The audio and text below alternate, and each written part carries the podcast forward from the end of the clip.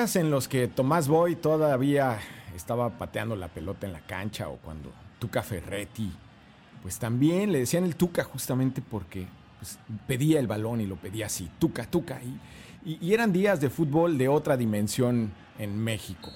Carlos Milok fue el primero en notarlo, este entrenador de los Tigres, quien pues a principios de este siglo refería que el fútbol mexicano estaba cambiando dramáticamente, que los jugadores estaban cobrando más que nunca y que esto multiplicaba el salario de un obrero o de un taxista. ¿Estará pasando lo mismo con el fútbol femenil? ¿Será acaso justamente que estamos en la antesala de un negocio que va a crecer mucho en los próximos años?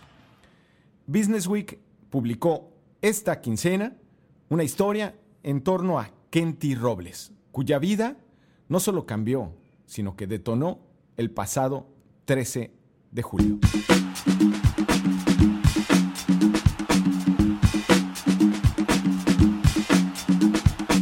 Hola Gonzalo, ¿qué tal? Hola, Gonzalo? ¿qué tal? Bien, gracias. Qué bueno, me da gusto. ¿Qué tal? ¿Qué dice la península?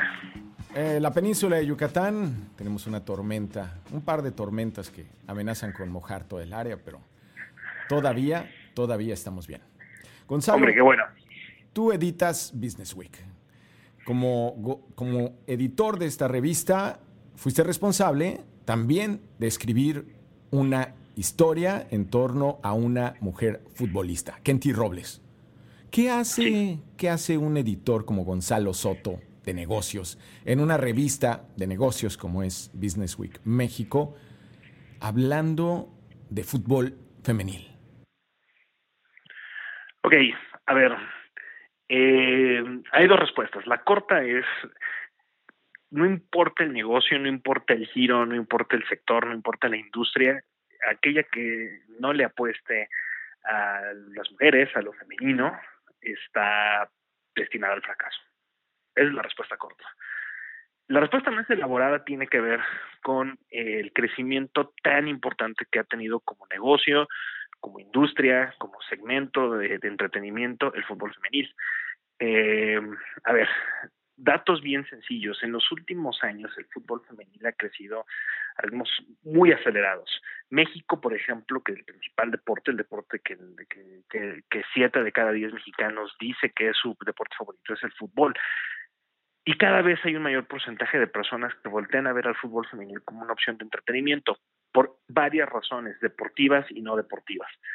Pero al final del día se trata de un segmento y de una industria que está creciendo y está detonando, no nada más en México, sino a nivel global. A ver, nada más para darte, si quieres, el dato más fresco, por ejemplo, eh, dos futbolistas norteamericanas, eh, Tobin Heath, Christian Press, debutaron ayer con el Manchester United en Inglaterra.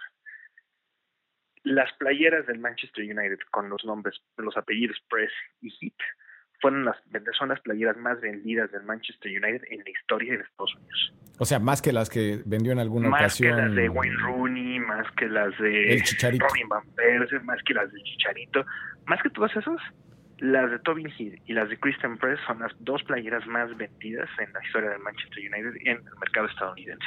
Ok, hay negocio aquí. Hay negocio. Hay un negocio tremendo. Ahora, la portada fue dedicada a Kenty Robles. Su vida, la vida de esta mujer, dio un vuelco el 13 de julio. ¿Qué pasó el 13 de julio?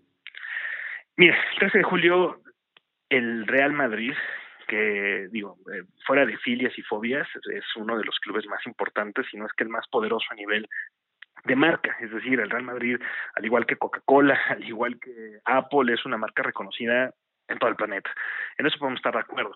El Real Madrid, en sus 118 años de historia, tenía un gran pendiente y ese era el tener un equipo femenil. Finalmente lo arma, adquiriendo otro equipo más pequeño, arma la estructura alrededor de ese equipo y lanza su, eh, su escuadra femenil, que de hecho debutó ayer, debutó ayer con una derrota 4-0 contra un equipo de contra el Barcelona en el primer clásico femenil, pero vaya, el Barcelona tiene muchos más años compitiendo, entonces fue un debut, digamos, digno, ¿no? Este, con un rival muy poderoso. Llega esta mexicana al Real Madrid. ¿Y esto qué significa? significa El 13 de julio llega Kenty Robles al Real Madrid. Es correcto, llega ella, ficha con el Real Madrid, anuncian su fichaje, ella proveniente del Atlético de Madrid, otro equipo muy bueno, eh, ficha con el Real Madrid y se convierte de inmediato en punta de lanza, en imagen, de marketing, en, eh, en la cara, en el rostro del fútbol una mexicana en, para, para, el, para el mercado nacional del Real Madrid femenino. Kenty, Robles, Kenty Robles nació en la Ciudad de México, pero entiendo que su acento, como lo dejas ver también en tu texto, es el de una persona que lleva años viviendo en España. Ella ya tiene un recorrido en España. Ella entiendo que ya colecciona eh, campeonatos en ese país. Ella es quizá la mexicana con más campeonatos en, en Europa, con más reconocimiento y campeonatos en Europa de todas las mujeres eh, a nivel femenil y una de las futbolistas, hombres o mujeres, con más reconocimientos y campeonatos en, el fútbol europeo. Efectivamente, a ver, ella, si, como lo dices, o sea, si tú le escuchas hablar, no diferenciarías a ella de una, de una mujer española. Vaya, ella se fue desde muy niña a vivir a, Cataluña, a Barcelona, empezó en el español de Barcelona, pasó al Barcelona, después al Atlético de Madrid y ahora al Real Madrid. Es decir, tiene un palmarés, o sea, te estoy hablando de cuatro de los principales equipos de España, en los cuales ella ha formado parte y ha sido importante de sus equipos. Y es por eso que es tan importante ella. Ahora, otra cosa que la hace tan importante es que ella firmó el contrato más valioso o más importante en la historia de una mexicana en el fútbol femenino. ¿De mexicana o eh, eh, de una mujer mexicana? No, no, de una mujer Todavía sigue siendo superada por los hombres, quiero pensar. ¿Es así? Sí, sí sigue siendo superada por los hombres. Y en el caso de las mexicanas, ¿por cuánto? ¿Por cuánto fue este contrato? En el caso de las mujeres, perdón, del caso de Kenty Robles puntualmente. En el caso de Kenty Robles, de acuerdo con la información de su agencia, de acuerdo con la información del mercado, ella firmó contando con algunos, o sea, contando, tomando en cuenta algunas variables de, comerciales, que eso es lo importante, ojo, los contratos femeniles son diferentes a los varoniles. Todavía, y nos explicaba la gente, lo mencionamos en el texto, un contrato de hombre a veces es más fácil de, negociar que el de una mujer, porque el de una futbolista eh, requiere de otras variables comerciales que para los hombres son como dadas por hecho. Entonces, ella firmó un contrato que en su conjunto le va a generar, le podría generar hasta 120 mil euros anuales. 120 mil euros anuales. Es mucho dinero para un deportista. Quizás estaría justamente eh, en ese momento de quiebre el mercado eh, pues el mercado deportivo femenil, en el cual podría empezar a detonar los salarios altos que en su momento empezó a tener el fútbol varonil, ¿no? 120 mil euros equivale a 2.5 millones de, de, pesos aproximadamente, 2.6. Exactamente, y ese es precisamente uno de los grandes puntos también, o grandes puntos torales de esta historia. Tiene que ver exactamente con eso. A ver, y hacemos el comparativo en el texto, y aquí lo menciono, por ejemplo, con los salarios actuales.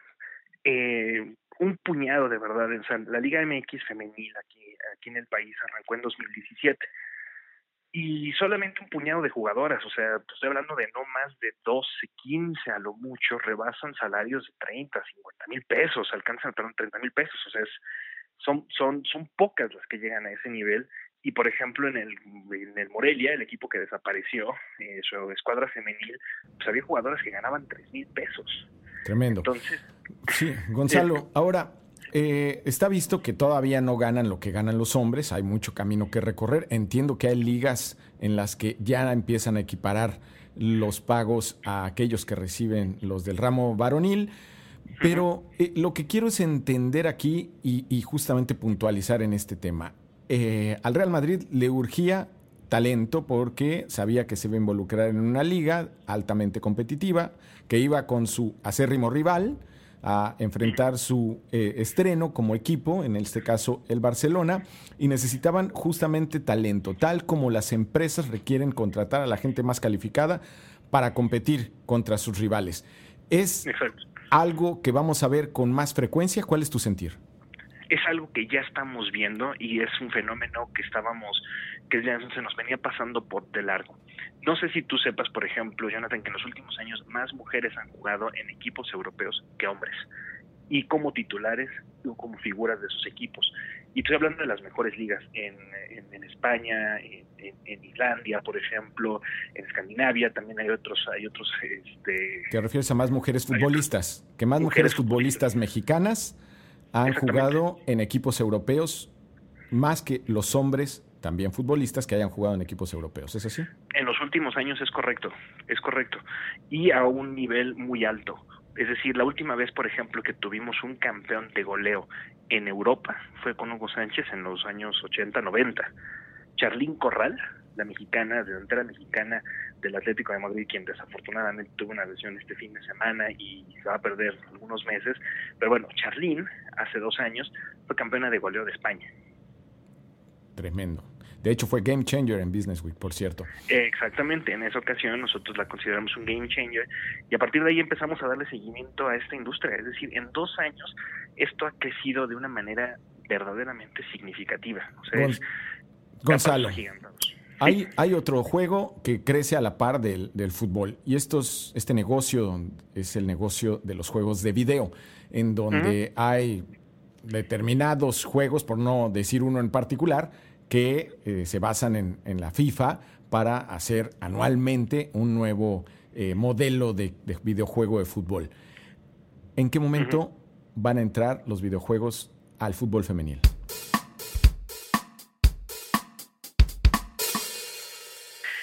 Ya están, de una manera ya están. La, desde hace dos ediciones, me parece, definitivamente desde la edición de 2020, ya se han incluido algunas selecciones eh, eh, femeniles, eh, principalmente, la, por ejemplo, las selecciones europeas, Estados Unidos, que es el equipo pues, más poderoso, es el, a nivel selección, y también está incluida la selección mexicana. De hecho, en la modalidad para fútbol femenil, bueno, en general, esta, esta franquicia, como lo mencionas, en digo, la empresa EA Sports, lo que ha hecho es, por ejemplo, eh, hacer un, hacer un, hacer un rastreo, un, un, escaneo de los rostros de los futbolistas para hacerlos completamente, o sea, que se parezcan, ¿no? O sea, que sean completamente Sí, sí, sí, pues, es, prácticamente un eh, clon, ¿no? Exactamente. Bueno, lo mismo ocurre con la selección mexicana femenil. Si tú entras al videojuego y seleccionas a la, a la o escoges a la selección mexicana femenil, eh, la mayoría de las futbolistas han sido escaneadas para que sus semejanzas, para que tengan sus clones virtuales. Y eso va a seguir creciendo. Es decir, para la siguiente edición del fútbol de, de FIFA, eh, perdón, en general, de, y de otras franquicias de videojuegos, se le están incluyendo modalidades donde ya se incluyen eh, mujeres. Por ejemplo, insisto, la modalidad del año pasado de la franquicia de EA Sports incluía también una, un modo de juego de fútbol callejero donde los equipos eran mixtos. Es decir, tu equipo está conformado por hombres y por mujeres y con las mismas habilidades o con las mismas posibilidades de, de crecimiento, es decir, eh, o de personalización. Es decir, si tú creas un personaje, puede ser hombre o mujer, y, al, y, y, tienen las mismas posibilidades de desarrollo. A ese nivel ya se está llegando y de acuerdo con lo que ha dicho EA Sports, va a crecer todavía más. Es decir, en unos cuantos años, yo diría no más de dos, vamos a poder ver ya la inclusión, por ejemplo, de la liga inglesa de femenil, que es actualmente de las más poderosas, o de la Champions League femenil, o de la liga francesa, que son hasta el momento las más poderosas a nivel, en el, a nivel femenil. veo que es un tema, veo que es un tema que te apasiona. Estamos también ya viendo la llegada de las big brands, las grandes marcas eh, que fueron, fueron finalmente lo que le dio la vuelta al, pues, al dinero en el fútbol varonil y estamos justamente en la antesala de la posible llegada eh, masiva de capital de patrocinadores a este sector. Exactamente, por ejemplo, como bien lo dices, en el fútbol varonil, cuando llegaron los grandes capitales o los grandes patrocinios, es cuando se le dieron la vuelta a los mercados. Y está pasando en el fútbol femenil. Por ejemplo, en Inglaterra, la liga ya tiene un patrocinador que es Banco Barclays. En México ya tiene la liga un patrocinador que es BBVA, el Banco BBVA. Es decir, tú ya puedes, ya no es la Liga MX femenina, nada más es la Liga BBVA femenina, al igual que, en, en el caso de los hombres. Y algo también muy interesante es que ya empieza a haber patrocinios diferenciados. Es decir, si tú ves, por ejemplo, la playera de las Chivas femenil, tiene patrocinadores distintos al de Chivas varonil, porque han identificado que son dos mercados completamente distintos en este momento y ambos con un potencial muy, muy grande. Es posible entonces que para cuando salgamos de esta pandemia y los estadios vuelvan a abrirse, es posible que entonces las taquillas varoniles y femeniles en fútbol empiecen a competir. Eso estará por verse, Gonzalo. Gracias. Sí, hombre, al contrario, gracias a ti. Ibas a comentar algo, Gonzalo. Termina. Eh, no, te iba a decir que de hecho las taquillas ya ya ya empiezan, ya estaban antes de la pandemia. Ese fue un golpe, al igual que con todas las grandes industrias que se llevó, pues, pues este sector deportivo, porque ya había, digamos, México tiene de hecho uno de los récords de asistencias en Monterrey, más de 50 mil personas en un clásico regio. Eso te habla, insisto, del gran interés que hay. Bien, si tienes una hija, Gonzalo, ¿le recomendaría ser futbolista? Sin duda alguna. Es una carrera ya, posible. Muy bien. Gracias, Gonzalo. Gracias a ti, John, que te vaya muy bien. El partido al que hace referencia Gonzalo Soto, editor de Business Week, fue un partido de 2018 entre Monterrey, las Rayadas de Monterrey, y Tigres, las Tigresas de la Autónoma de Nuevo León rompió el récord mundial de asistencia en un encuentro femenil con 51.211 aficionados. Otro partido entre Chivas y Pachuca registró 32.466 asistentes.